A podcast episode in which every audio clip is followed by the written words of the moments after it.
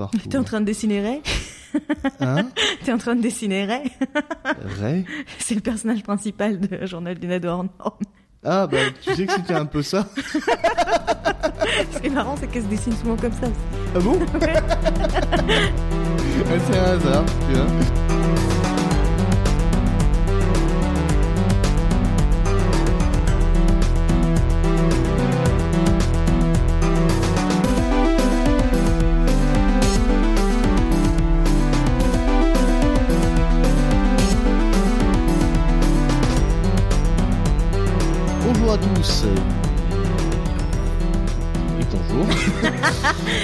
C'était Et- quoi le bug C'était parce que j'allais dire et, et, Et bonjour. bonjour, mais non, pas bonjour, juste bonjour. Et donc euh, aujourd'hui, dans cette émission d'un air de famille, on va parler d'un manga. Une fois n'est pas coutume, on l'a encore jamais fait, je crois. On a, je crois qu'on a Dans jamais les parlé recommandations, si, peut-être. dans les recommandations, oui, puisque j'avais recommandé Bakuman, mais je crois qu'on n'a jamais fait une émission sur un manga. Je crois qu'on on s'est toujours limité à des films et des jeux vidéo. Donc c'est un peu exceptionnel aujourd'hui. Et en plus, un manga, c'est d'autant plus exceptionnel parce que je n'aime pas ça. Et là où ça va être encore plus exceptionnel, c'est qu'il s'agit d'un shoujo. Un shoujo, alors un shoujo, pour ceux qui ne connaissent pas le langage manga, c'est euh, un manga pour jeunes filles. Alors je ne suis ni jeune ni une fille.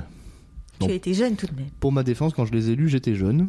Pour ma défense, le mec, il se Mais, défend euh, des Fruits Basket. Alors non, là, non, non, tu renies ça non, non, non, une non, non, je me défends pas des mecs Fruits Basket.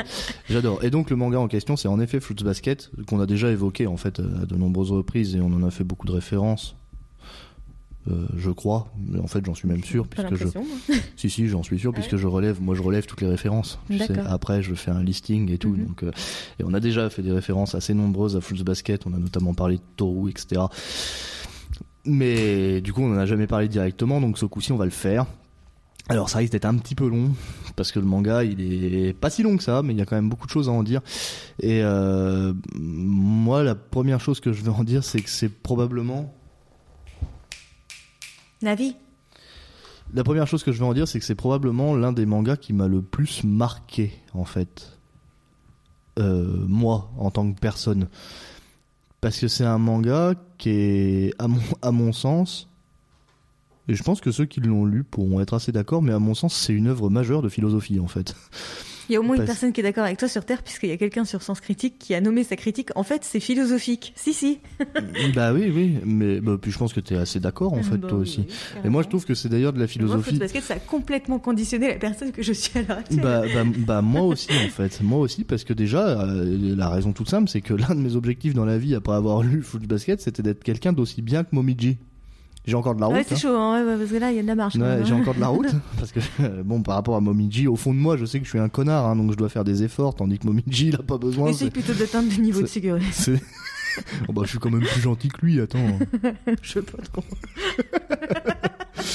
Et, euh, et du coup, c'est vrai que c'est un manga qui, qui- oui, de prime abord, c'est c'est un peu cucu, hein, les enfin, parce que c'est quand même l'histoire de base. C'est une jeune fille, Toru, qui a perdu à la fois son papa quand elle était toute petite et puis sa maman au début du, du manga. Et elle a quoi? Elle a 16 ans, un truc comme Ouais, ça? ouais, saison, effectivement. Elle a 16 ans et du coup sa maman est morte dans un accident. Et elle se retrouve toute seule et elle va au lycée. Et elle campe pour, euh, parce qu'elle a pas de maison, hein, voilà, c'est normal. En fait, initialement, elle vivait chez son grand-père. Oui, euh, initialement elle vit chez son grand-père, mais son grand-père fait des travaux dans sa maison et il fait qu'elle se retrouve euh, pendant un temps, tout du moins, parce qu'elle ne voulait pas déranger ni ses amis euh, ni sa Bah, famille. ni ses amis. Euh, elle décide, bah, elle décide de vivre d'elle-même, quoi. Et du coup, elle vit dans une tente euh, sur un terrain vague. Et euh, il se trouve que dans ce terrain vague sur lequel elle habite appartient en fait à une famille qui s'appelle la famille Soma. Et euh, et un beau jour, euh, l'un de ses camarades de classe, Yuki Soma, Mhm. euh, va la griller sur ce terrain et euh, va lui proposer plutôt que de crécher dans sa tente toute seule sur un sur un terrain euh, sur un terrain possiblement accidentable. venir faire la boniche à la maison. Là, on t'a pas du tout entendu parce que t'es pas du tout de. De venir faire la boniche à la maison. Voilà, c'est ça, de venir vivre chez eux, chez lui, à condition qu'elle, euh, bah, qu'en échange, elle fasse des tâches ménagères, etc. Parce que lui, il est très nulle en tâches ménagères. Et elle va très vite s'en rendre compte puisque quand elle va rentrer dans sa maison, c'est un comment ils disent? Un océan d'immondices, voilà. Et euh, et du coup, Yuki, étant donné que c'est un jeune homme lui aussi de 16 ans, euh, il vit pas tout seul, il vit avec son cousin Shigure Soma, qui est euh, et voilà d'ailleurs où on avait évoqué euh, Fruits Basket aussi, puisque Shigure c'est aussi un personnage dans Tales of Berseria. Ah oui, tout à fait. Et euh, et du coup, que Soma. moi, je l'appelle Siguré, mais. Ouais, mais parce que ça, moi aussi, je le dis souvent. Enfin, quand je lis Fruits Basket, c'est Shigure Soma pour moi, alors qu'en fait. je sais que ça se prononce Siguré, alors- mais c'est pareil, hein, Arisa, Mais- Alissa, je l'appelle Arissa. Ouais, mais c'est parce que c'est qu'on l'a lu quand on était très jeune. Oui, et qu'on savait pas que les R, et, ça se et prononçait que, elle. et que du coup, bah ouais, mais Shigure, tu vois, ça c'était écrit Shi, hein. Mais on l'a toujours Ouais, appelé c'est Sigure. Mais c'est comme euh, tous les défauts de prononciation de toute façon qu'on a dans cette émission, hein, comme moi avec Kingdom Hearts notamment, et beaucoup de choses comme ça, c'est parce que c'est des prononciations qu'on avait quand on était enfant et qui sont des tics en fait, hein, qu'on n'arrive Mhm. pas à changer. hein. Donc Shigure, on l'appellera probablement à de nombreuses occasions Alors dans moi, je vais cette Siguré. on va sans doute l'appeler Siguré à de nombreuses reprises. Ouais. Et, euh, et du coup, euh, Yuki vit avec ce personnage-là, son, son cousin Shigure. Et, euh, et en fait, cette famille a une petite particularité, De rien du tout. de rien du tout, un truc très, très, Banal. très, très banal, bénin, c'est que quand une personne de sexe opposé les prend dans leurs bras, Oui. ou en tout cas entre en contact rapproché avec eux, ils se métamorphosent en animaux. Et ils ont tous un animal qui, euh, est en lien avec le- les signes euh, Du zodiaque du zodiaque chinois. Et du coup, Shigure c'est le chien, Yuki c'est le rat. Et euh, il y aura donc d'autres personnages qui vont venir petit à petit euh, agrandir Oui, ce ouais. cercle des, des animaux. Et du coup, l'histoire à la base, c'est juste ça. Voilà, c'est Toru qui va venir vivre avec euh, ces, ces gens-là et qui va découvrir leurs secrets, parce que c'est un secret. hein. Alors, euh, alors ça, euh, moi, c'est une question que je me suis toujours posée, mais dans l'univers de Fruits Basket, le fait que des gens se transforment en animaux, c'est quelque chose d'absolument euh, traumatisant apparemment, hein, Mhm. parce que tout le monde est traumatisé euh, quand ils découvrent ce secret, à tel point que dans leur famille, il y a un hypnotiseur qui a le don d'effacer la mémoire des gens pour euh, bah, pour effacer la mémoire de tous ceux qui auraient découvert leur secret et qui en seraient du coup choqués et qui pourraient mettre en péril le, Le secret familial. le secret familial et, et l'harmonie de la famille, quoi. Enfin, l'harmonie. Si, Ouais. si on veut. Le chaos de la famille. Et, et du coup, Toru découvre leur secret et le chef de famille, euh, qui est plus ou moins un pur salopard quand même, en tout cas euh, dans ce qu'on nous explique au début, euh, accepte pour une raison un peu obscure. Et d'ailleurs, ça c'est un des seuls trucs que je reproche à Fruits Basket, c'est qu'au début, apparemment, on a l'impression que Shigure a un plan, tu vois, et que et que Akito euh, le valide plutôt ce projet Mhm. un peu, et que c'est pour ça qu'il laisse à Toru le droit de de vivre. euh, Moi, j'ai toujours pensé que euh, l'avait juste entubé Akito. euh, Mais oui, mais oui, mais on voit une oui, mais on voit une conversation entre Ouais, Shigure ouais. et Akito et où on voit que Akito a l'air d'être d'accord avec. euh, mais oui, je pense qu'il l'a embobiné Bah parce oui, que oui, voilà. Tout simplement, c'est sa nature hein, quand même. Ouais, c'est vrai. C'est un chien. Bah, les chiens, c'est plutôt loyaux normalement. Ouais, mais lui, c'est un chien. C'est un- bâtard. terme, ouais, voilà. Et euh, Mais on l'aime bien. hein. Enfin, moi. moi, je l'aime bien aussi. Et en fait, ce qui est vachement bien dans ce manga, c'est que finalement. Alors que, et du coup, évidemment, il va y avoir des relations, des histoires de relations amoureuses, etc. Puisque les Soma, ils sont tous très beaux, ils sont tous très sportifs. En euh, fait, c'est pas très particulièrement les somas dans Fruits Basket parce qu'absolument tous les personnages sont des bombasses. Ouais, c'est vrai que les personnages sont plutôt beaux dans Fruits Basket. Excuse-moi, euh, une Minagawa dans mon lycée, euh, personne n'aurait jamais laissé tranquille. Et, euh, et toujours étant que le manga tourne essentiellement autour d'histoires d'amour, hein, évidemment, et puis euh, la vie, euh, la vie du- de lycéen, etc. Donc ça paraît très girly, très très jeune, mais en fait, dedans, il y a vraiment une profondeur extrême et en raison des personnages, en fait, qui sont tous extrêmement bien écrits. Et d'ailleurs, je pense que Natsuki Takaya, l'auteur de, de Fruits Basket, c'est probablement euh, un auteur référence en termes de shoujo. hein. Elle doit, En tout Parce cas, Fruits Basket, c'est une référence. bah, et, et pour moi, Fruits Basket, c'est vraiment, un- un- c'est ouais, c'est vraiment un, un manga philosophique d'une très grande portée et d'une très grande bonté en fait. Mais toi. Euh, ouais, tous les personnes. En fait, ce qui est vraiment intéressant, c'est qu'en plus, il y a une, il y a une foi, il y a une foi immense en l'humanité en fait dans Fruits Basket. Ouais. Elle, elle- elle C'est croit, curieux pour deux personnes comme nous. elle, elle croit vraiment à la bonté de l'être humain, quoi. Et du coup, on y trouve des personnages qui ont des principes de vie très forts et et qui font vraiment pas mal cogiter quoi. Même Shigure qui est quand même plus ou moins un profiteur et qui Connard. euh, c'est pas c'est pas un connard mais il, il profite quand même beaucoup des gens. Parce que quand même, voilà, c'est lui hein, qui fait venir Toru chez lui pour lui Mhm. dire de faire le ménage, quoi.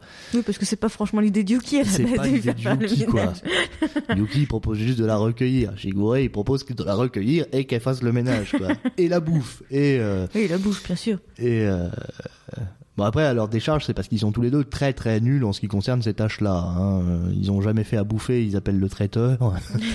En même temps, faut aussi, euh, nous- enfin, quand même, ils sont bourrés de pognon, la famille. oui, ils sont bourrés Donc, fatalement, ils savent rien faire de leur petit doigt. ouais, c'est un peu des assistés, ouais.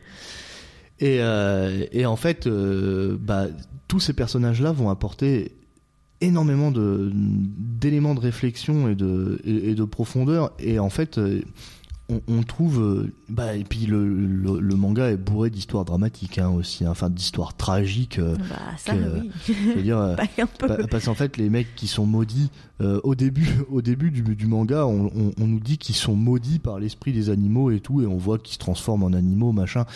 Et, euh, Et on comprend pas en quoi c'est bien dramatique.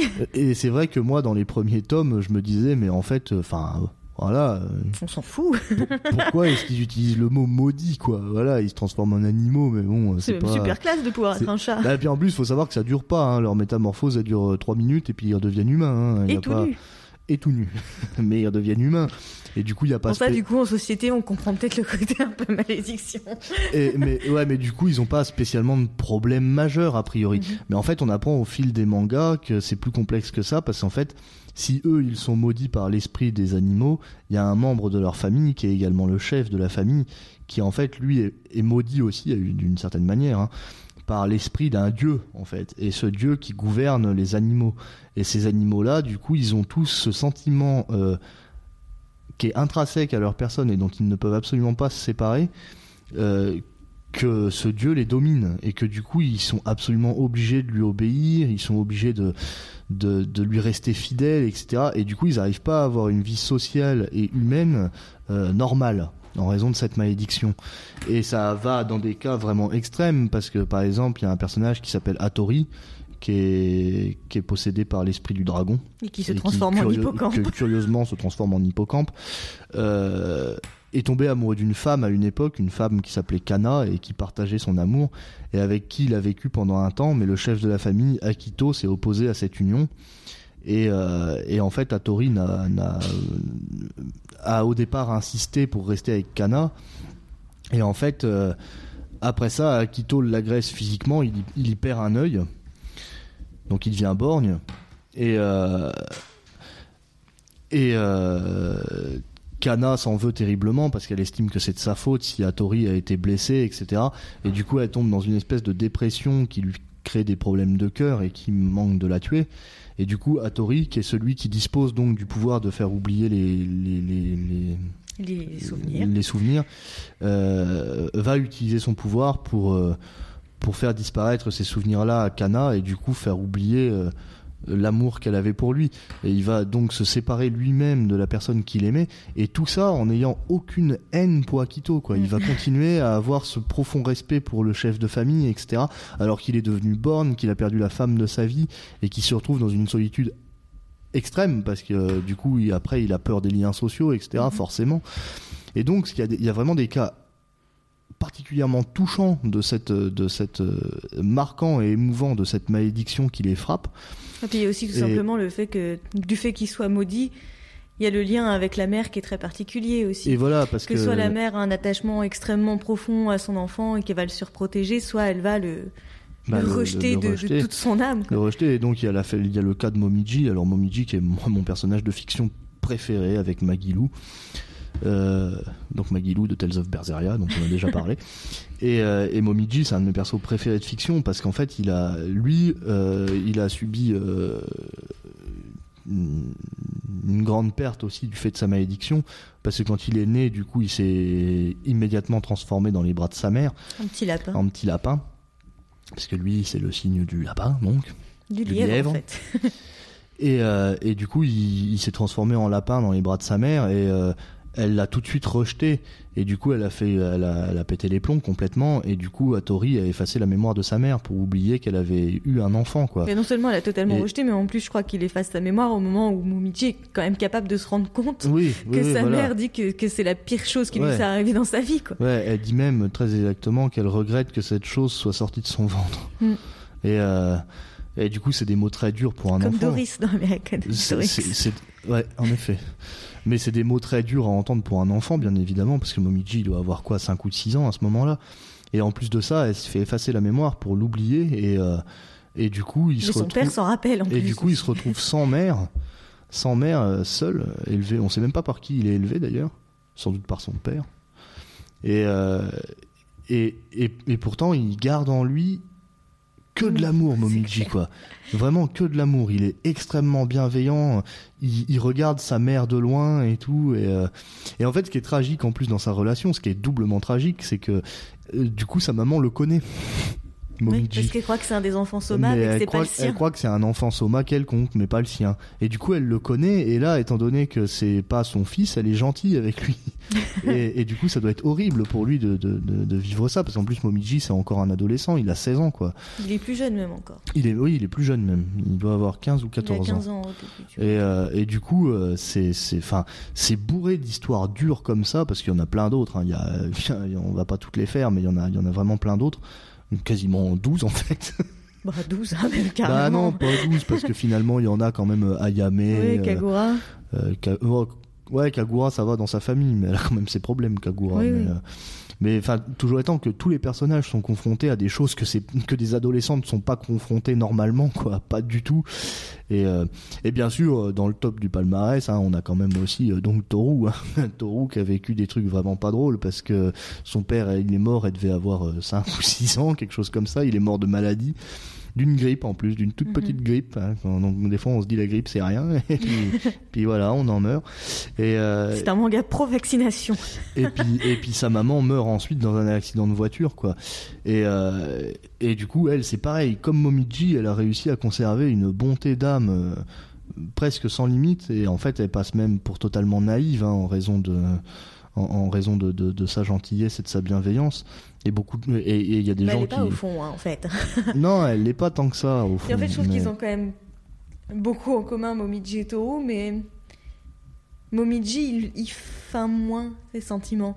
Alors qu'à de nombreuses reprises, Toru a dit quand même qu'elle s'efforce de garder le sourire. Donc c'est pas quelque chose de naturel chez elle quand même. Oui, c'est vrai, elle a pas l'opti... Mais c'est parce que c'est son éducation, en fait. Sa mère l'a élevée comme ça. Mhm. Et la mère de Toru, c'est un personnage qui est génial aussi. Hein. Elle s'appelle Kyoko. Et en fait, on voit sa jeunesse à Kyoko. Et on voit, euh, on voit le père de Toru aussi, qui lui aussi est un personnage assez intéressant. Et en fait, du coup, dans Fluss Basket, tous les personnages sont vraiment, vraiment super intéressants. Ils sont tous super profonds. Ils ont tous une histoire à raconter, beaucoup de choses à apprendre. Et, euh, et on voit au travers de ce manga des, des, des situations qui paraissent terribles et qui déjà te font relativiser du coup sur ta propre situation. Parce que euh, quand t'es un ado en mal d'être et que tu lis ça euh, tu, tu peux vite te dire oh moi mes problèmes en fait euh, bah ça va. Ça va quoi. Sauf si t'as vraiment des problèmes graves évidemment t'as le même genre de problème que Toru bon bah, ça peut te faire relativiser aussi tu peux te dire oh bon Bah, bah, Toru, je pense que ça se fait, mais euh, il y a Ouais. quand même certains enfants Soma, à mon avis, personne ne peut ouais, vivre ça. ouais Momiji euh, Bah déjà Urin. Momiji, et... bah puis même un Yuki, hein. Yuki, je trouve qu'il a une enfance ah bah euh, Yuki il a une particulièrement dure. hein. C'est il a une probablement enfance celui qui qui est une très trash aussi oh, bah, Ouais. bah Kyo hein. Et puis euh. Akito. hein. Akito, Akito aussi. Mais Kyo, c'est quand même celui qui a sans doute la pire enfance. Hein. Moi, je sais pas, mais je, trouve que celle de Yuki, elle est pire. Parce que Yuki, en plus, il passe son enfance quand même à détesté par Kyo pour quelque chose auquel il peut rien. Bah, il est détesté une petite partie de son enfance par, par Atsuharu. Atsuharu. Ouais, mais Atsuharu qui finit par l'aimer Ouais, énormément. qui finit par l'aimer, c'est même son premier amour. mais qui en plus, euh, bah, Yuki a vécu de la même manière que Hattori un effacement de mémoire des personnes qui comptaient pour lui, quoi. Bah, puis, de, de euh, ses premiers amis, et puis il a été enfermé et, Il a été enfermé, c'est surtout ça. Il a confronté été en enfermé. permanence à Akito qui, qui le harcelait qui Ouais, lui qui rappelait. le harcelait euh, moralement. ouais, ouais, c'est. Mais euh, ouais, c'est vrai que Yuki a eu une enfance terrible. Mais Kyo a eu une enfance encore un peu plus trash dans en le plus, sens où. euh, Yuki, sa mère l'a complètement vendu. euh, Bah, sa mère l'a vendu, c'est est- ça, c'est un enfant vendu en fait, comprends Yuki. pas trop en fait dans, dans, dans le personnage de Yuki et de, de Fruits Basket, c'est que la mère de Yuki, elle semble pas faire partie de ceux qui rejettent de tout son être leur enfant, Bah non. mais elle le jette à Akito, quoi. C'est Bah, elle son bah, objet, elle c'est le, le, elle pognon. le vend, quoi. C'est Ouais, le pognon. pognon, mais... C'est une femme vénale, c'est ça. Mais tout. du coup, il n'y a pas le côté de. Mais- euh, mais parce- d'elle a un attachement profond à lui parce qu'elle en a pas. Bah non, non, non, bah non, bah bien sûr que non. Mais en plus, elle a déjà eu Ayame, elle. Mhm. Donc en fait, elle a eu deux enfants maudits. Donc euh, voilà, Yuki c'est le deuxième. Elle et, est un peu maudite elle aussi. et, et- et en fait, elle, elle s'en fout quoi. Enfin, Ouais, ouais. Yuki pour elle, c'est parce qu'en fait le signe du rat a apparemment un lien fort avec le dieu. Parce que c'est le premier à avoir été invité à la fête. Ouais, mais en fait, c'est pas vrai. Quand tu vois la fin. Oui, oui. Parce qu'en fait, ouais, en plus tous les éléments sont résolus dans ce manga. On voit même à la fin le, le, le comment comment cette malédiction a pris place à l'origine. Et on voit même qu'en fait la, la malédiction à l'origine, c'était, elle a été totalement biaisée, quoi, totalement biaisée à cause d'une mauvaise interprétation du dieu par les dernières paroles du chat, quoi. Et, euh, et, et tout est tout part de là et, et tout est, enfin. Tout est super beau dans ce manga, tout est poétique. Vraiment, l'histoire du dieu avec ses animaux, elle est super belle aussi. Oh, bah, je- Et, euh, eh ben, et puis oui, alors on va pas s'en cacher, hein, mais on chiale comme des madeleines devant quasiment toutes les scènes de ce livre. Ah, bah, moi, là, j'ai les yeux qui vont exploser déjà. Euh, d'en d'ailleurs, euh, d'ailleurs, euh, parmi les persos qui ont des enfants trash, il y a aussi Saki. Hein. Et Saki, c'est même pas une enfant soma, Saki, c'est pas une enfant maudite. c'est c'est une fille, euh, c'est une fille qui a juste. Euh, Bon bah du coup c'est là que, enfin il y a aussi de la fiction dans euh, beaucoup de, de euh, SF. Mais tous dans- en fait, hein, parce que que ce soit Bah, Saki, pas- euh, pas- Alissa. Pas, pas Toru. Oh bah non, euh, Alissa non, ça va. Elle a, elle a pas une enfance super trash, mais elle a quand même pas une, une vie ordinaire. Ouais, enfin elle a elle quand même a, vécu oui. des trucs pas cool. Bah, elle a un père alcoolique quoi. ouais, mais elle a un père alcoolique, elle a et fait partie d'un gang, Et et elle a pas de maman quoi. elle a pas de maman. Euh, mais euh, mais Saki, elle a elle a souffert parce qu'elle a un, un pouvoir bizarre qui lui permet de de ressentir, euh, d'entendre les pensées des autres en fait. Et elle est capable aussi de leur envoyer euh, Des ondes. des ondes euh, plus ou moins empoisonnées pour leur faire du mal. Et en fait, son enfance est terrible parce que elle entendait ses voix dans sa tête en permanence, quoi. Et du coup, elle, bah, elle avait, elle était jamais sereine et, et jusqu'au point d'orgue où à un moment donné, elle envoie des ondes à un gamin et que ça manque de le tuer, quoi. Et du coup là, puis elle est considérée comme une sorcière par tous les enfants et tout. Elle est hyper maltraitée. Mais alors la chance qu'elle a, Saki, c'est que par contre sa famille, c'est une famille en or, quoi. Je Exceptionnel. veux dire, euh, la famille, ils l'ont protégé à donf et tout. euh. Et du coup, c'est c'est vraiment un manga qui est super beau, quoi. Sur, sur le plan des sentiments et de et de l'humanité, quoi, de l'humain. Il s'intéresse vraiment à l'humain au plus proche et à, et à presque tout ce que l'humain peut vivre de terrible. Et pourtant, ils y apportent une réponse optimiste, quoi, une réponse belle, euh, pleine d'amour, pleine de bienveillance les uns envers les autres. Et, et, le, et si l'humanité pouvait vivre Mhm. comme les personnages dans Foot Basket, on s'en porterait probablement beaucoup mieux, quoi. Parce que parce qu'ils sont tous d'une gentillesse tellement euh, pas incroyable, quoi, Mhm. bah, surréaliste même. Hein. Bah, c'est complètement surréaliste, hein, parce que même, euh, surréaliste, même ouais. les élèves de la classe, ceux qui n'ont absolument aucun rapport avec les somas et tout ça, ils sont tous d'une bienveillance extrême. Dans la vraie vie, si les gens avaient 1% de la bienveillance des personnages de, de Basket, il n'y aurait pas de guerre dans le monde. Ouais, mais tous les personnages ne sont pas bienveillants pour autant, parce qu'il y a plein de vrais pourris, quoi. Oui, a- bien sûr. Enfin, en fait, c'est pas, c'est, enfin, en fait, il y a rarement des vrais pourris d'ailleurs. C'est plutôt des gens qui ont extrêmement souffert et qui du coup euh, ne se sont pas remis en fait, et qui ça les rend méchants. Il y a quand même hein. mais- bah oui, mais Ren, c'est une femme qui a souffert aussi en fait. Ouais, mais elle a souffert parce qu'elle est complètement égocentrique. Oui, elle a souffert parce qu'elle est complètement égocentrique, mais c'est malgré tout sa souffrance qui a fait ce qu'elle est. Mhm. C'est un peu une Cersei en fait. Ouais, mais Cersei, c'est une connasse. Euh, bah, Désolée, hein, je l'aime beaucoup. Hein, oui, mais Cersei, oui, Cersei, c'est, oui, une connasse parce qu'elle a souffert aussi. Et Mhm. c'est la souffrance qui, euh, qui amène à ça, à cet égoïsme, à ce, à ce désir de. Et Ren, c'est un peu le même cas. Ouais, mais elle a pratiquement aucun bon côté, Reine. Enfin, elle en a même pas du tout, en fait. Ah bah non, oui. euh, Enfin, en tout cas, on nous en montre aucun. Mm. Mais, euh, mais tous les personnages.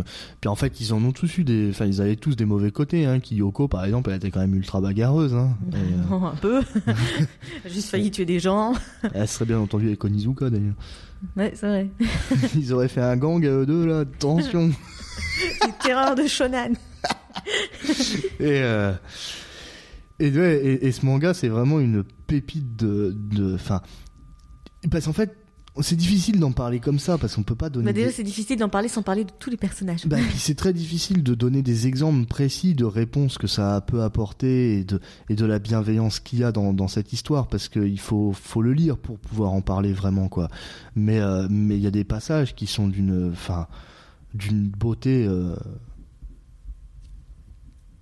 ouais, vraiment surréaliste, quoi. Et, et moi, j'ai- longtemps rêvé de rencontrer une fille comme Toru, quoi, sur le plan, euh, sur le plan moral. Et j'ai moi-même décidé, du coup, de devenir comme Momiji, un, un mec qui est tellement bienveillant et tellement gentil que, Mais tu es pas que- encore. hein. qui ne. Eh ben, j'ai une copine qui me dit que si. que t'étais Momiji carrément? Ouais. Ah bah dis donc, Ouais, ouais, ouais. tu connais pas tant que ça, je pense. Quand même. Parce que t'as peut-être un peu de Momiji, mais t'as vachement plus de. Mais ça, c'est parce que je suis écrivain comme lui, ça. ah oui, écrivain. Bah, il écrit de la merde aussi, Shigure. Écrivaillon.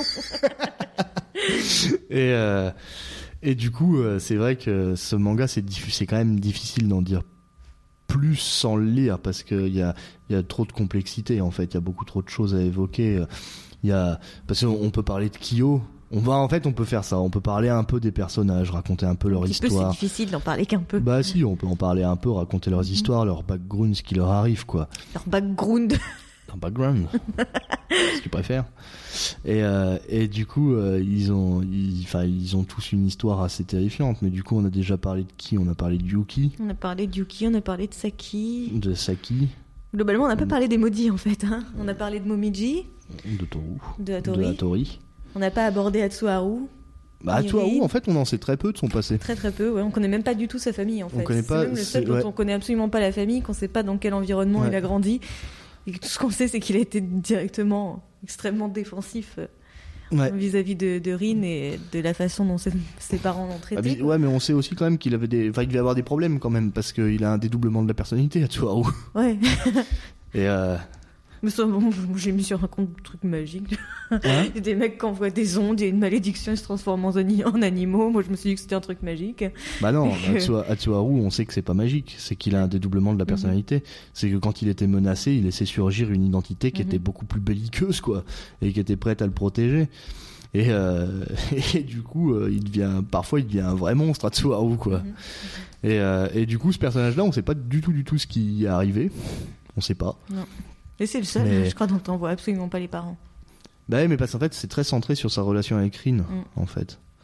Et Rin, du coup, c'est une autre, euh, un- une autre maudite de leur famille qui, euh, Qui veut à tout prix lever la Bah, en fait, elle, on sait assez peu de son passé aussi. Hein. Bah, on sait que ses parents ont été très gentils pendant quelques temps, mais qu'en fait, il feignait d'être. Oui, qu'en fait, c'était une illusion, et quoi. voilà. Et que du coup, euh, et du coup, ça l'a brisé, quoi, de, de découvrir ça. Et du coup, elle, son objectif, c'est la seule d'ailleurs. Enfin, en fait, c'est pas la seule qui a cet objectif-là, puisque Shigure aussi a cet objectif-là. Mais, mais Shigure, c'est un vicieux et il est un peu plus futé que les autres. il attend donc, que les euh, autres le fassent à sa place. Non, c'est qu'il sait comment ça se passe. Et, euh, et du coup, euh, on parlera pas de Kureno d'ailleurs, parce que là, c'est un peu trop spoilé le, le Mhm. truc. Mais euh, mais parce qu'en fait, Shigure, il sait exactement où ça va tout ça, donc c'est pour ça, Mhm. lui, il sait, il sait ce qu'il fait. Parce qu'il est plus âgé, hein, Shigure. D'ailleurs, il a mon âge. 27 ans, Ouais, il a mon âge. Maintenant. comme Atori et Ayame. Ouais, ouais. Putain, j'ai l'âge de Tori, Ayame et Shigure. C'est mal, hein. Ouais, ça fait un peu mal, ouais. Moi, j'ai l'âge de personne. Ah si, j'ai l'âge de Ritsu. Ouais. T'as l'âge de Ritsu. Et euh, Du coup, je suis un singe. moi, je suis un chien. C'est moi le chien, normalement. toi, tu es. Bah, je peux être un serpent aussi. Non, mais toi, dans ton, ton Ouais, signe non, zodiaque, je je suis une chèvre, moi. Ah oui, chèvre. Y a pas- T'es héros. C'est un connard. Ah, t'es le seul connard. Et euh, Moi, je suis taureau quand même, hein, excuse-moi. t'es? Taureau. Elle est chien. Ah ouais? Ah ouais, c'est vrai. Comme Shigure. ouais, mais Shigure aussi. Ah, mais Pas juste taureau. Complètement. Et, euh, et du coup, est-ce qu'on en était avant notre digression On parlait de Shigure, du coup, qui savait ce qu'il On faisait. parlait de Rin qui- aussi. Ah oui, et Rin, c'est ça. Et en fait, Rin, c'est la seule de la famille avec Shigure qui souhaite lever la malédiction. Quoi. Elle essaie par tous les moyens de trouver, euh, de trouver quelque chose qui brisera cette malédiction. Alors, euh, Bah, les autres s'imaginent peut-être même pas que c'est possible de la briser, en fait. bah, Parce qu'ils en parlent même Bah, pas. puis oui, oui, oui, oui, oui. Mais, euh, mais c'est surtout qu'à mon avis, euh, ils sont résignés aussi un peu. hein. Oui, oui. Tous les personnages sont un peu. euh, Malgré que Momiji soit hyper optimiste, il Parce a- que Rin, en fait, c'est de- quand même la seule qui a, qui a vraiment, vraiment de la colère envers Akito. Ouais, c'est ça, c'est la seule les, qui a autres, vraiment de la euh, colère. les autres sont, euh, ont quand même cet attachement et ce lien qui reste avec Akito, peu Ouais, importe mais ce qu'elle a la- en fait, eux, ils sont surtout, ron- ouais, mais eux, ils sont surtout rongés par la peur, en fait. Mm. Tu le vois souvent. D'ailleurs, il y a une scène où Momiji s'interpose entre Akito et Toru, qui est forte d'ailleurs cette scène-là. Mhm. et où Momiji il se chie dans le froc quoi parce que tenir tête à Akito c'est alors qu'en fait Akito c'est rigolo mais c'est un personnage qui est tout frêle quoi et qui est pas menaçant du tout hein. Mhm. en fait n'importe quel mec lui colle une patate il est mort Akito hein. mais, euh, mais c'est parce que c'est le dieu quoi et du coup pour eux c'est une ça représente euh, mais je crois d'ailleurs que Toru elle le dit à un moment donné ça que c'est bizarre cette terreur qu'inspire Akito Mhm. pour eux et tout et euh, Ah, bah, tout ce que je me rappelle euh, comme réplique sur Akito, c'est quand euh, le maître de Kyo dit que Akito lui a jamais fait peur. Ah oui, ouais, en effet. Bah, le maître de euh, Kyo, c'est un super personnage aussi. Oui, aussi. Kazuma, il est génial. Mais c'est un mec qui est super génial et qui est super sympa par rédemption un petit peu. Mhm. Et parce que bah on va parler de Kyo, parce que parler de Kyo c'est important parce que Bah, c'est un peu, euh, bah parce que c'est un peu un c'est un peu le personnage. euh, Enfin, c'est pas le, mais bah si un, peu, d'une ouais, certaine manière. même, Parce qu'en fait- parce qu'en fait Kyo il est maudit par l'esprit du chat. Et du coup, il fait même pas partie réellement et en du fait l'esprit du chat a la particularité qu'il est un peu exclu des autres animaux. Parce qu'en fait euh, bah ça on le sait après mais euh, quand on voit l'histoire avec le dieu parce qu'en fait on sait que le dieu a finalement rejeté le chat parce qu'il s'est senti trahi par le chat. Et du coup le chat il est marqué par une malédiction encore plus forte parce qu'il est lié au dieu malgré tout mais le dieu le hait et du coup il est haï d'Akito mais euh, inexorablement lié à lui et en même temps en plus de sa forme animale il est aussi maudit par une forme monstrueuse Mm. et il est obligé de porter un bracelet bracelet dont on dit en plus qu'il a été fait à partir de sang et d'os. humains Mhm. donc déjà pour lui c'est un calvaire de porter ce bracelet parce que ça- il a l'impression de vivre au détriment de la vie d'autres et Un euh, peu comme avec la pierre philosophale. et, euh, et en fait, euh, il a. En plus de ça, il, du coup, il a cette apparence monstrueuse qui n'est cachée que s'il porte ce bracelet. Et donc, il, a, il est vraiment, bah, vraiment maudit, lui, pour le coup. Et il est haï de toute la famille, quoi, de toute la famille Soma aussi, quoi. Donc, il a. il- Enfin. Il a rien pour lui, le pauvre, quoi. Il est complètement. euh, Et en plus, il est roux. et en, et en plus, il est roux. Mais, mais du coup, c'est un mec qui, est- qui a, qui a- depuis l'enfance, il est, il est maltraité. Et en fait, le seul qui l'a bien traité dans son enfance, c'est Kazuma. Et Kazuma, c'est lui qui l'a adopté. Et euh, Kazuma, c'est un mec, s'il a, à la base, s'il a adopté Kyo, c'est parce qu'il est, enfin, parce que le précédent esprit du chat, c'était son grand-père. Et euh, il avait été euh, méprisant et dédaigneux avec son grand-père, Mhm. comme tout le reste de la famille. Et en fait, il s'en est extrêmement voulu quand il l'a rencontré peu de temps avant sa mort. Et euh, ah oui, parce qu'en plus, le chat, la particularité, l'autre particularité du chat aussi, c'est qu'une fois à l'âge adulte, il est censé Il est être enfermé. ouais. Il est enfermé dans un pavillon dont il ne pourra plus jamais sortir. Donc c'est pas cool, quoi, d'être l'esprit du chat. Moi, au début, je me disais c'est cool. Moi, si je voulais être un animal, ça serait le chat, mais ouais. Ouais, bah, Toro aussi, c'est dit la même chose. mais non, hein, euh, là, là pour le coup, être l'esprit du chat, c'est pas cool. Et, euh, et du coup, euh, et du coup, euh, ce personnage de Kazuma va recueillir euh, Kyo à la base par repentance, quoi. En fait, il a aucune affection pour Kyo au départ, hein. mais à force de le côtoyer, il va se rendre compte que c'est un petit garçon comme les autres et que il a tout autant le droit à l'affection. Et du coup, il va aussi se rendre compte, se rendre compte combien cette malédiction, elle est, elle est en fait. insensée et infondée parce qu'on brise l'existence de personnes qui n'ont rien demandé à personne quoi. Et, euh, et du coup Kazuma il fait partie de ces personnages bienveillants qui va non seulement protéger Kyo mais en plus il va aussi quand même assez indirectement protéger les autres en fait. Du coup c'est un personnage qui est super cool aussi Kazuma. Mais qui à la base n'était pas quelqu'un d'aussi gentil que ça quoi. C'est la repentance qui l'a fait. C'est il a il a pris conscience des choses. Et qui est le seul quand même à dire ouvertement que Akito lui a jamais fait peur. Et qui est le seul à dire euh, ouvertement qu'Akito ne lui a jamais fait peur. En même temps, il est maître d'arts martiaux, alors euh, il doit pas y en avoir beaucoup qui Oui, lui mais font qui est le peur. seul mais- du coup à voir Akito pour ce qu'il est vraiment, quoi. Ouais, une petite merde. et, euh, et ensuite, comme personnage, en dehors de cela, il y a qui? Bon, il y a Ritsu, Hiro, Kisa, qui sont à mon en, sens en fait, moins ils intéressants. sont, ouais, ils sont plus secondaires, tout cela. Parce qu'en fait, ils sont là pour faire le nombre, quoi. Pour faire, euh, pour faire les 12, quoi. C'est les 13 d'ailleurs, en fait, avec le chat. Mhm. Mais, euh, mais c'est vrai qu'ils sont, il y en a certains qui sont plus là pour faire le nombre, même si malgré tout ils ont tous un rôle, parce que Kissa, elle a quand même une, une particularité, enfin une, une relation affective avec, euh, To- Avec Toro, oui. avec Toru assez importante, etc. Et d'ailleurs, c'est la relation avec Kissa qui fait un peu aussi toute l'histoire entre Hiro et, Et Toru aussi. Mhm. Puisqu'Hiro, c'est un gamin jaloux. Et, euh, et on voit les. Et en fait, aussi, ce qui est bien dans ce manga, c'est que les personnages, ils évoluent. On les voit vraiment évoluer, mais ils évoluent, ils évoluent pas comme euh, Sangoku dans Dragon Ball, quoi. Euh, ils deviennent pas plus forts, ils, ils deviennent plus humains. Petit à petit, tous, ils deviennent de plus en plus plus humains, quoi. Mhm. Parce que vrai, Yuki, par exemple, au départ, c'est un personnage qui est très très froid, quoi. Non, moi, c'est un personnage est- que j'aimais même pas du tout, en fait. Bah, moi, je l'aimais pas du tout au début, et en Et fait, plus j'avance, et beaucoup plus aimé, euh, surtout au contact de Kakeru. Ouais, Kakeru, c'est un de mes persos préférés en plus, moi. Je trouve qu'il est déliant. mais, euh, mais oui, c'est vrai que les personnages évoluent, quoi. Ils ont une évolution qui est constante, qui est lente, progressive, mais qui se fait et qui est super bien maîtrisée. Et du coup, c'est vraiment. Puis ouais, en plus, c'est- ça va bien dans le fait que c'est des lycéens qui vont petit à petit vers l'université, vers l'âge adulte et tout. Et, euh, et c'est vrai que c'est un manga qu'on prend plaisir à lire et à suivre, pas tellement pour ses enjeux euh, autres, mais plus pour ce côté humain et, euh, et pour toute la souffrance qu'il contient, quoi. Mhm. Je sais pas où, je sais pas où elle a été piochée tout ça quand même, Natsuki Takaya. Enfance de merde, je sais pas. je vois que ça. mais euh, mais c'est marrant. Puis en plus, le concept de base est original aussi. Hein, cette idée d'avoir les, les animaux qui sont qui, qui ont maudit des esprits et tout. euh. Et euh, par contre, on peut parler du graphisme quand même, qui là pour le coup, là c'est très très très shoujo. On, on voit que c'est du, c'est présenté comme un manga pour jeunes filles. On comprend pourquoi au niveau Bon, des moi, dessins. Je, hein. je suis le public visé et, et j'aime beaucoup et je trouve ça très très joli.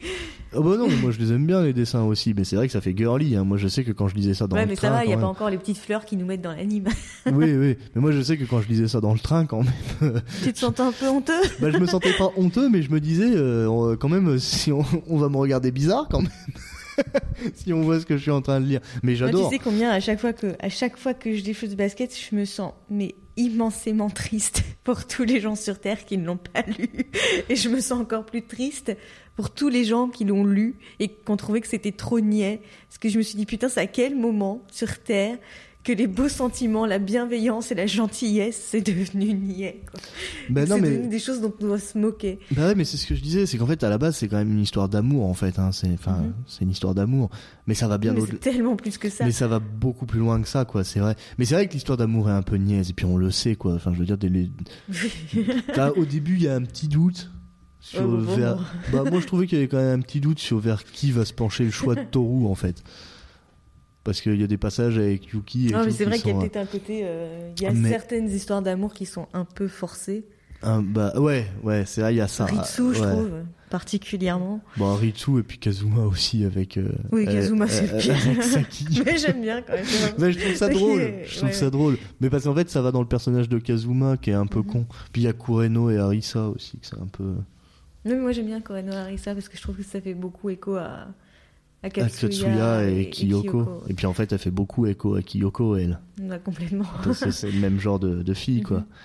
Mais, euh, mais c'est vrai qu'il y a quelques histoires qui sont un peu forcées, puis on sent qu'on essaie de caser tout le monde, mais. euh, parce que faut bien qu'il y ait une happy end. Bah, et puis voilà, il y a end ultime, quoi. Mais, Bah euh, oui, oui.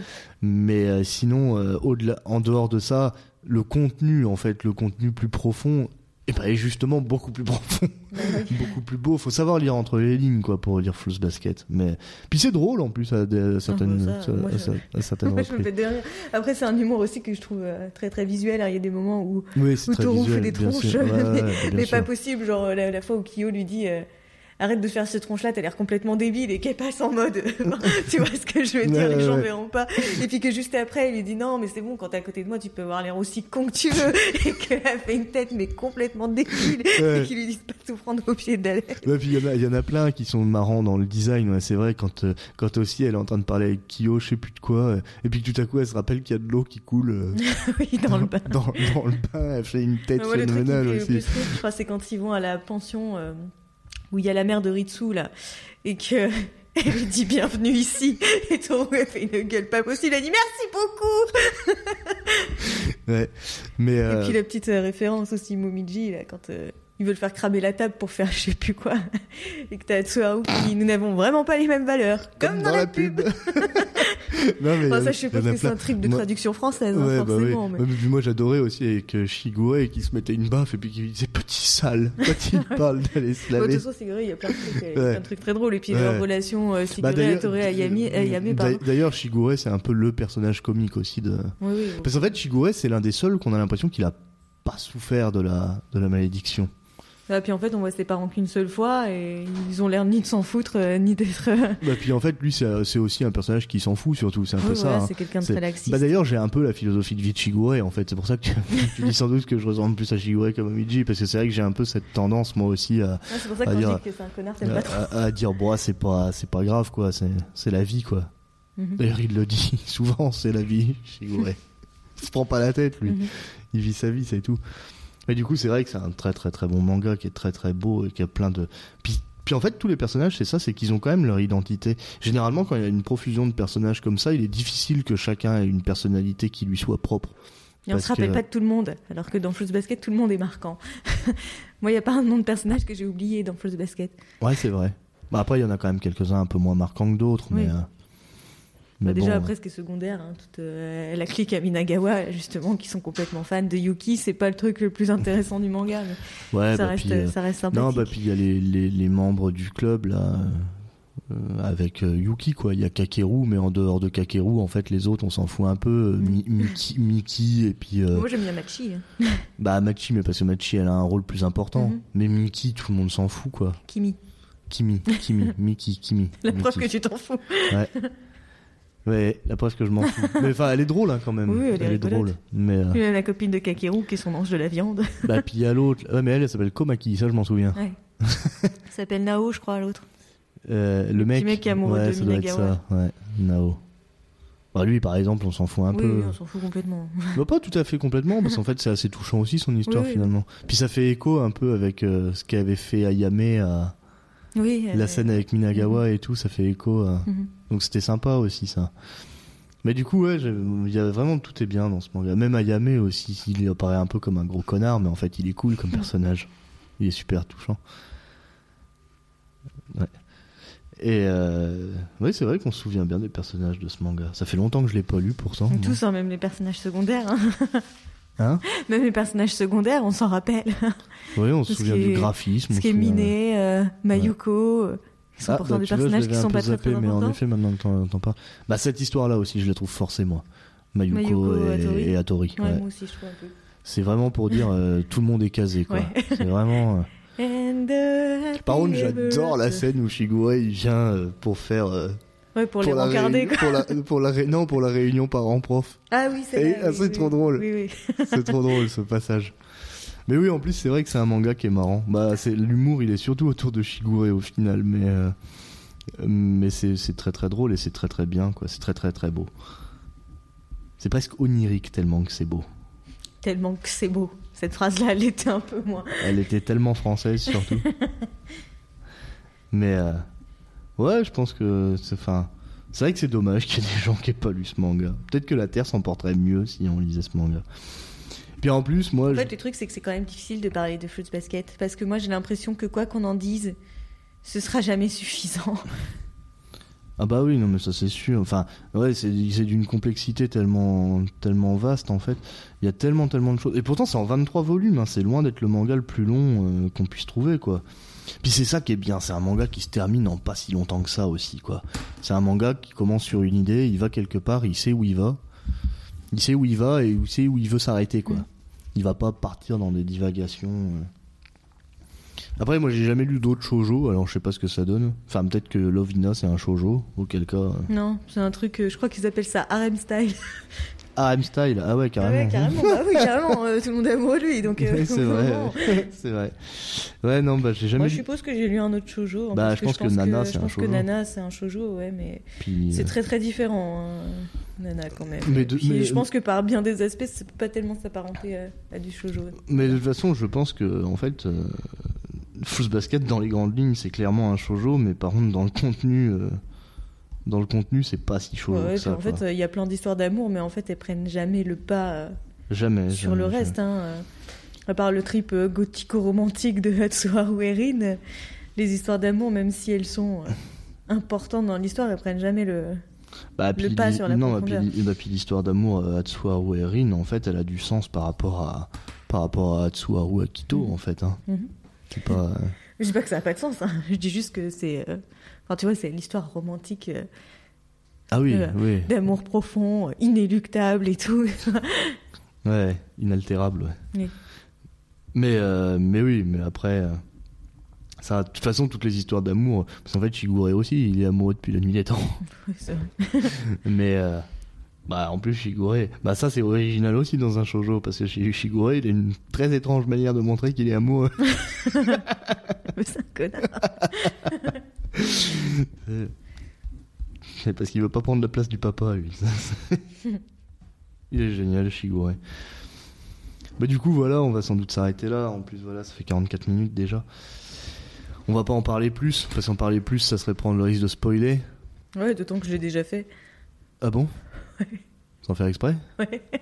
Non mais je pense que personne l'aura noté du coup Non. parce que moi j'ai Je pas me re- suis arrêtée au milieu de ma phrase. parce que moi je j'ai me suis rendu compte que je disais une connerie. Eh, Parce que moi j'ai pas moi j'ai pas relevé non plus mais euh, mais du coup c'est un ouais puis en plus c'est ça c'est un manga qui a des, un petit peu des, des twists en plus Ouais. c'est rigolo mais il a un petit peu des twists et qui sont un peu attendus en fait mais euh, enfin un peu attendus pas tant que ça mais un peu quand même On Donc il peut- n'aurait pas forcément eu besoin d'exister pour que si parce que ça fait sens quand même ça aurait pu faire sens d'une autre manière. non parce que la relation avec Ren elle aurait été différente je pense Ouais, c'est pas faux. Donc il y a des choses qui, si si, ça fait sens quand même. Mais euh... puis ça, puis si, ça joue aussi forcément sur sa personnalité aussi. Mhm. Mais là du coup, on en a dit beaucoup. Mais du coup, c'est un manga ouais, qu'il faut lire parce que sinon il y a beaucoup de choses qui sont spoilées. Mais mais c'est vraiment un très très beau manga et qu'il faut regarder avec les yeux du cœur et pas avec euh, Les yeux du cœur. ouais les yeux du cœur. C'est ça le cœur, enfin de, de l'humain quoi. Faut regarder l'humain, faut pas regarder le et la réflexion qu'il y a derrière. Shigure, il a plein de réflexions qui sont géniales. hein. Ouais, moi je me sers tout le temps de son truc sur euh, le linge à laver. Ouais, Quand moi- on me moi- demande si, je... si moi- l'avenir m'inquiète. Moi, moi aussi, j'y pense souvent à cette réplique-là. Mhm. parce qu'elle est Bah, très- c'est- C'est une belle réplique. Ouais, c'est une belle réplique, ouais. Donc, euh, donc ouais, il y a vraiment, ouais, lisez-le, vraiment, lisez-le. On va s'arrêter là, on va passer à nos recommandations, d'autant plus que ma recommandation, je vais prendre une, une blinde de temps parce que j'ai énormément de choses à en Bah dire. vas-y, commence. Et donc, je vais commencer Ok. Mhm. Bah, du coup, voilà, on a clôturé avec Foot Basket, donc lisez-le. C'est très important.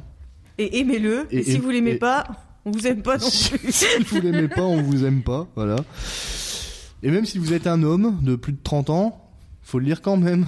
Et à la rigueur, si vous avez honte, mettez les jaquettes de GTO autour et laissez-le dans le train.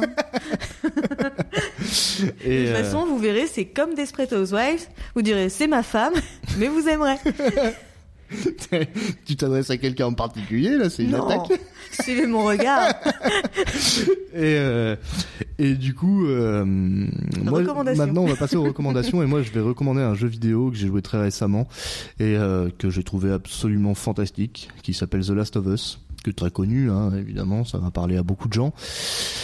Et il se trouve que The Last of Us bientôt va avoir une suite qui va sortir normalement courant 2009, 2019. 2019, oula. Mais oui. en fait, non, je pense qu'il va aller plutôt pour 2020 Pour parce que tu 2020, vois, dans mais- les sorties, il est annoncé au 31 Oui, décembre oui. 2019.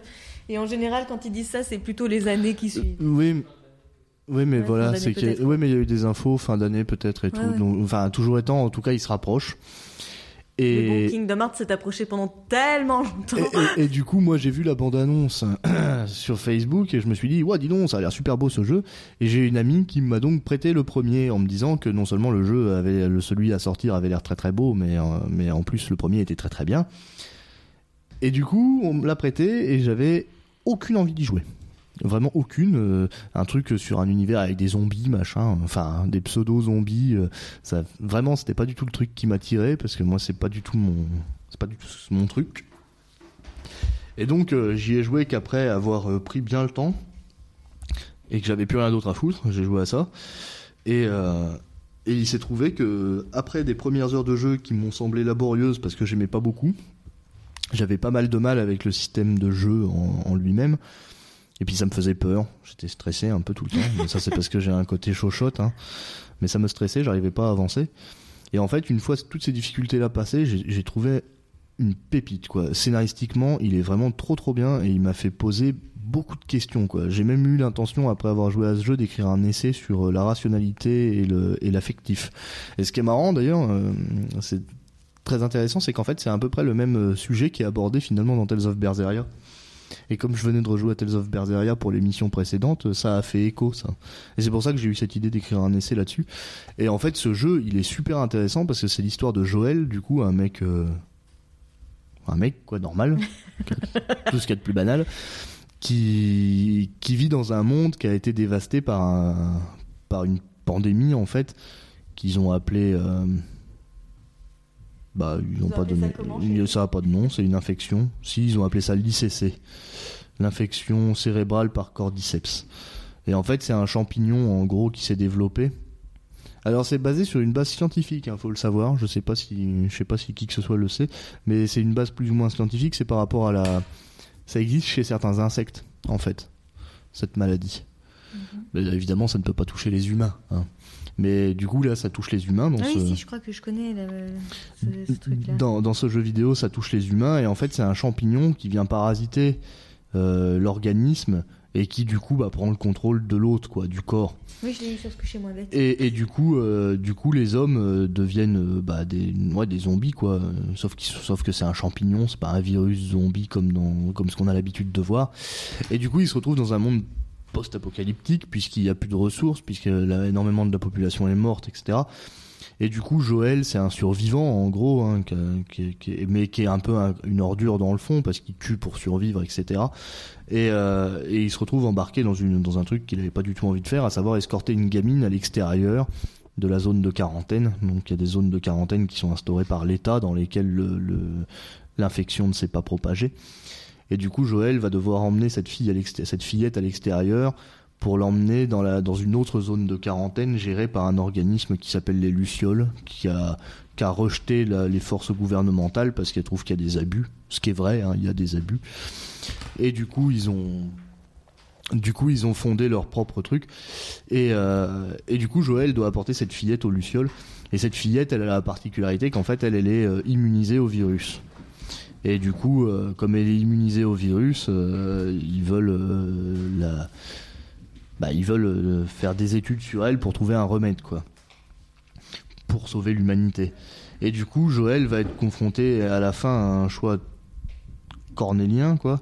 Ça va être soit euh, confier Ellie à ces gens, Ellie c'est la petite fille, donc confier cette fille à, ces gens-là et, du coup à et du coup à savoir qu'ils vont pratiquer une opération sur son cerveau, donc opération qui, qui va la tuer mais du coup ainsi potentiellement lui sauver l'humanité, ou ne pas sauver l'humanité et, sauver Ellie.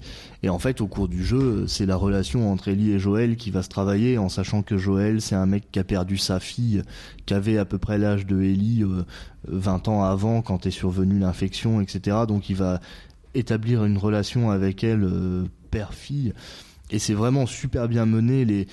La, construction, elle est, magnifique parce que euh, à la fin du jeu, par exemple, il porte Ellie dans ses bras et au tout début du jeu, il porte sa fille dans ses bras et la composition musicale, au fil du jeu, euh, elle va se rapprocher de la composition musicale d'origine. Du coup, on, a, une boucle musicale qui est, qui est phénoménale, qui est superbement, superbement bien gérée. Tout le jeu est vraiment super bien géré, quoi. Et c'est un, un chef-d'œuvre. Vraiment, c'est un chef-d'œuvre scénaristique. C'était un, un, pur plaisir à découvrir. Après, en termes de jeu en lui-même, c'est pas spécialement l'éclate. C'est sympa, mais c'est pas, euh, y a pas de quoi se taper le cul par terre, quoi. Mais, mais sinon, en termes, en termes scénaristiques. D'accord. Hein? Il a pas l'air d'accord. Ah bon? Mais, euh, mais par contre, en termes scénaristiques, c'est vraiment un chef-d'œuvre. Et du coup, moi, j'attends la suite euh, avec impatience, hein, vraiment. Et du coup, je recommande bien évidemment ce jeu à tout le monde parce que parce qu'en plus, ça peut parler à tous. Hein. Là, pour le coup, euh, là pour le coup, c'est assez consensuel. Donc, bah moi j'avais envie de le faire, mais j'avais pas envie d'y jouer. Donc, en fait, j'ai envie de voir le scénario, mais j'ai pas envie d'y jouer parce que les trucs de zombies, bah, c'est pas, bah, pas mon truc. Bah moi c'est pas mon truc, les trucs de zombies c'est vraiment de l'arrière-plan. En fait, d'ailleurs, dans le jeu, à terme, en fait, c'est plus du tout les zombies qui font peur, c'est les mecs. Vraiment, c'est Bah, les un mecs. peu comme dans The Walking Dead. Et euh, bah c'est ça, on Au final, c'est toujours, dit- les me- Ouais, c'est toujours les hommes qui sont dangereux. Ouais, c'est les, c'est les mecs qui sont dangereux, les zombies. Les ils sont... zombies ils veulent manger des cerveaux. Bah, puis, ils sont... puis ouais, puis Ils du sont coup, ils sont quoi. prévisibles, prévisibles, Ouais, ouais, pas spécialement dangereux, ils ont pas d'armes, ils ont pas de. Enfin voilà quoi. Il faut qu'ils viennent au corps à corps pour être dangereux, bah voilà, tu les butes de loin. Mhm. euh, voilà. Donc les zombies ne font pas peur, en fait, à terme, ce qui effraie, c'est plus les mecs. Donc. euh, Donc voilà, c'est ouais, c'est vraiment super bien, c'est un bon regard sur la société et tout, et c'est ouais, c'est vraiment bien bien fait. Et il y a des personnages qui sont attachants alors que c'est des fumiers quoi. Il y a un mec qui est un méchant hein, et puis qu'on finit par buter qui s'appelle David qui est un cannibale euh, et, et pourtant il a il a des réflexions, il a même des réflexions théologiques qui sont super intéressantes. Enfin c'est super bien, vraiment c'est un c'est un excellent jeu, vraiment c'est vraiment vraiment un jeu à faire. hein. Moi si moi je suis vraiment content de pas être passé à côté quoi. Donc voilà, ça a été ma recommandation du jour moi. Et toi tu recommandes quoi du coup? Ben, moi, je vais recommander euh, My Mad Fat Diary, ou euh, autrement appelé en français Journal d'une ado hors norme, mais je trouve ça mieux qu'on entend qu'il a grosse dedans. Et euh, du coup, c'est une série qui est adaptée d'un bouquin bah, d'une meuf qui s'appelle Rachel Earl, et qui est donc le personnage principal de, de cette série. Et je trouve que c'est bien d'en parler en même temps que de Fruits Basket parce que quelque part il y a quelques petits échos. Ça se passe à la même période. De... Bah, c'est la période lycéenne, quoi. Tous les deux, tous les, les, les personnages ont, ont 16 ans de la même manière. C'est des personnages qui ont aussi des tourments et qui sont tous aussi extrêmement bienveillants. Que tu te dis dans la vie, si tu avais une, une bande de potes comme ça, bah tu serais jamais triste. Mais qu'en fait, au fur et à mesure, tu te rends compte malgré tout que ces personnages qui ont, qui ont une, une façade extrêmement bienveillante et gentille et tout, ont eux aussi, eux aussi pardon, des, des tourments dans leur vie d'adolescente. Par exemple, la fille qui est extrêmement populaire, extrêmement jolie, que tout le monde aime, bah, finalement, elle a un, extrême manque de confiance en elle parce que les gens s'intéressent à elle que pour ça, que parce qu'elle est jolie et qui pensent qu'elle a pas de fond alors qu'elle est très très intéressante. Et ce que j'aime beaucoup dans cette, euh, dans cette série, c'est justement ces personnages qui ont tous extrêmement de profondeur alors que c'est des, c'est des adolescents. Et puis je trouve que tout est très bien écrit, c'est très souvent drôle. Puis euh, voilà, c'est vraiment des personnages qui sont euh, très très attachants. Je sais pas, je sais pas quoi dire de plus pour bien vendre, euh, pour bien vendre cette série. Il y a beaucoup de musiques qui sont très sympas aussi. Alors ça se passe pas du tout dans, enfin pas du tout, pas tout à fait dans le contexte historique dans lequel c'est censé se passer, puisque la meuf quand elle a écrit le bouquin, elle, elle était ado dans les années 80 et la série a décidé de le placer dans les années 90. Donc t'as plein de petites musiques sympas, t'as le le combat euh, Blur Oasis euh, qu'il y avait à l'époque euh, dans les lycées, tous ceux qui étaient plus Oasis, tous ceux qui étaient plus Blur, et c'est souvent question de ça dans la série. Puis voilà, je sais pas, sais pas quoi dire d'autre. C'est juste une série que j'adore, qui était un peu un de mes plaisirs coupables, mais qui de plus en plus le devient pas parce qu'en fait, je trouve que c'est vraiment une série qui est très très intelligente et qui dépeint vraiment excellemment bien le l'adolescence, tous ces moments où on a pu se dire quand on était ado, mais mon Dieu, cette petite humiliation ridicule va briser ma vie. Et on pensait vraiment quand on avait 15 ans, on se disait ça avait tellement d'importance, mais en fait ça en a pas. Et je trouve que cette série, ça le, ça le montre tellement bien et je trouve vraiment exceptionnelle cette série.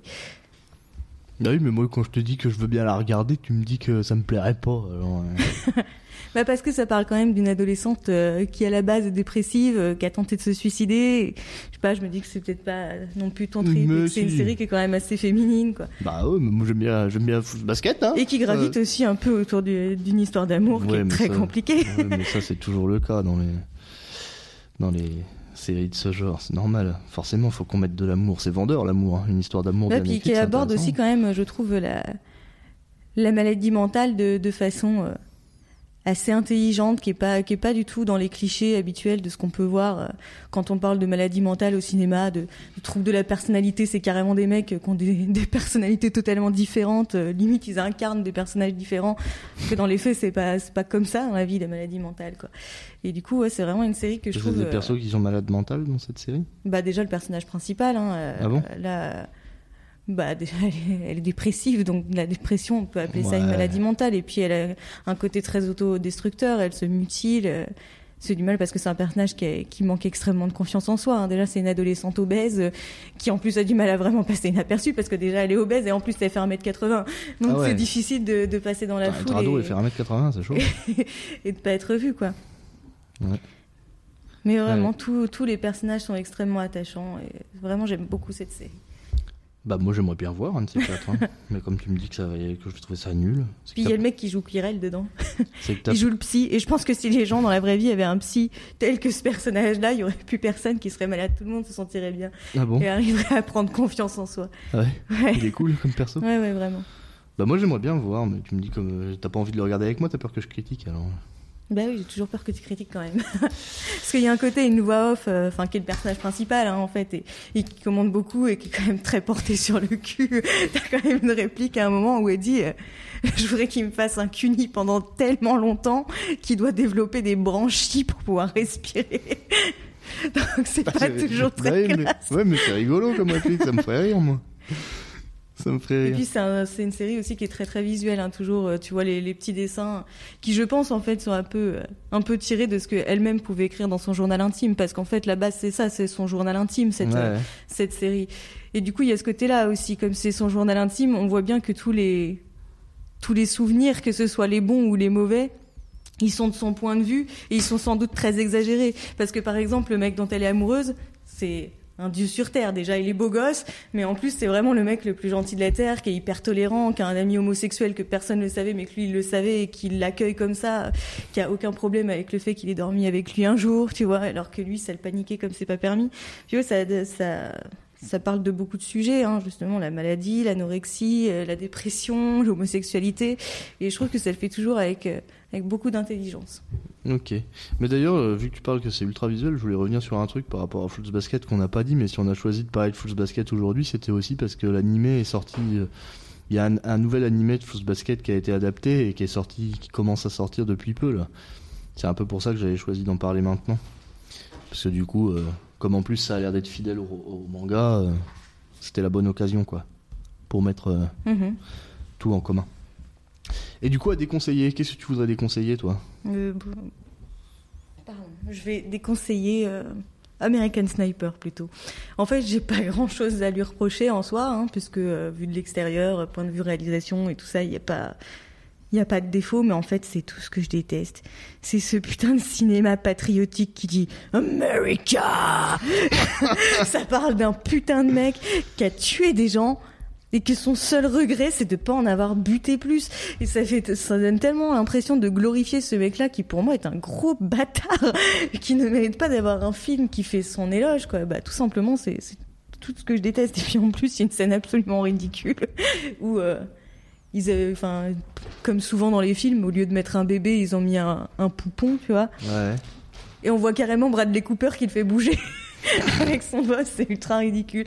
Mais sinon, ouais, non, euh, du point de vue euh, du film tout court, j'ai rien à lui reprocher, mais c'est vraiment ce, message de ce mec, euh, c'est un héros, bah non, désolé, c'est un gars qui a buté des gens avec un sniper, et son seul regret c'est de pas en avoir buté plus, excuse-moi, c'est pas un bon mec, c'est un sale connard. Voilà. Ouais, je vois le genre, ouais.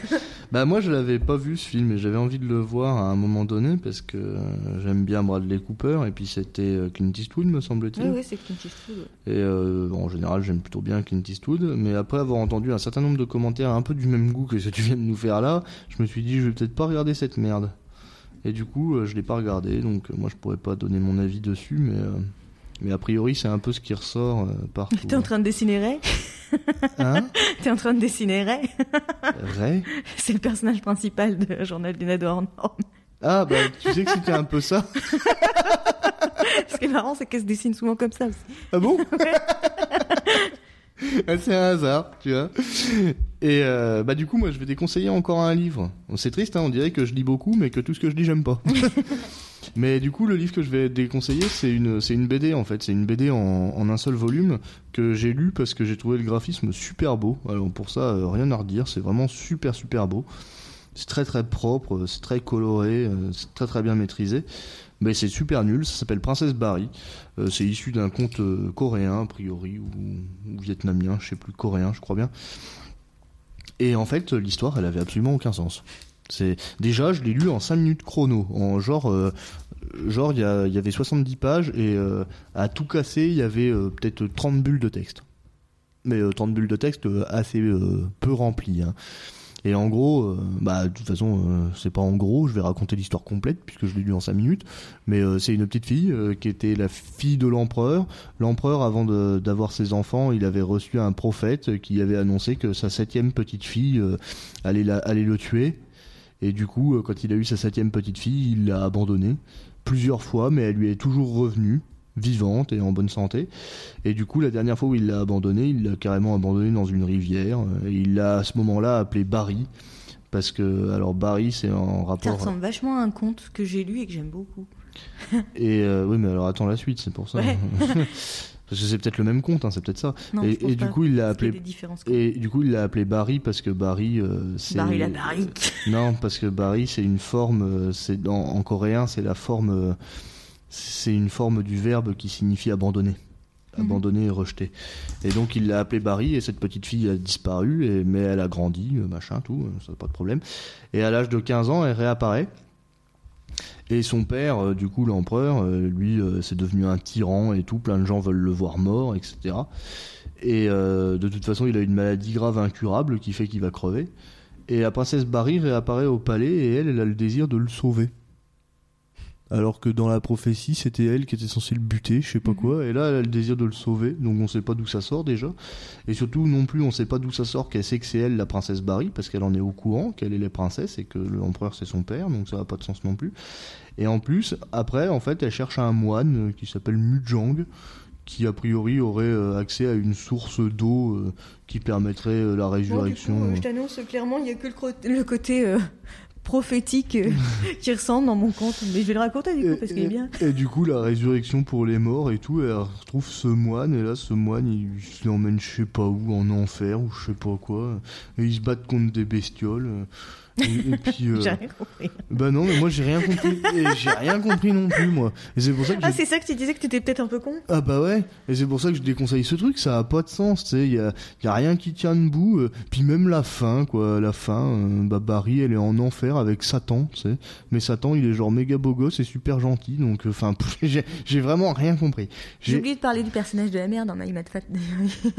j'ai vraiment rien compris du tout à, ce- à cette BD, et du coup, euh, bah ouais, je la déconseille, mais je vais pas la déconseiller trop, parce que je vais la mettre en vente dans ma boutique. Donc, euh, non, donc, parce que moi, le euh, conte que j'ai lu, euh, Donc, mais, euh, mais comme c'est très beau, j'ai espoir que ça se vende quand même et que les gens n'aient pas écouté l'émission. Ils vont passer, ils vont se dire Ah, c'est c'est super beau, on va l'acheter. ça se trouve, ils vont le comprendre.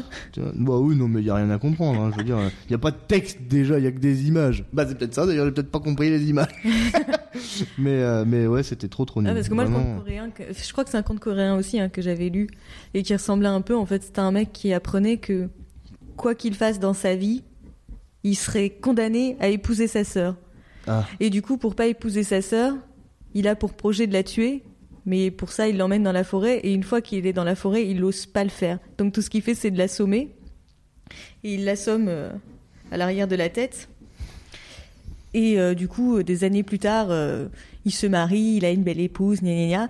Et un jour, il regarde son épouse de dos, et elle, est dans- et elle a ses cheveux comme ça, tirés en arrière, et là, il voit qu'elle a une magnifique trace d'un impact qui a été laissé, du coup, forcément par, par le coup que lui-même lui a donné. Et c'est un conte que j'aimais bien, ça. Je connais pas. euh, je Ce qui est marrant comme sa c'est qu'en fait, d'ailleurs, mais- s'il l'avait pas emmené dans la forêt pour l'assommer, ça serait pas arrivé parce que du coup, il aurait connu Bah oui, sa parce sœur, que du ils coup, auraient il aurait grandi su avec. sa et, sœur. euh, Exactement. et c'est parce que c'est le destin, quoi. Tout à fait. Ok.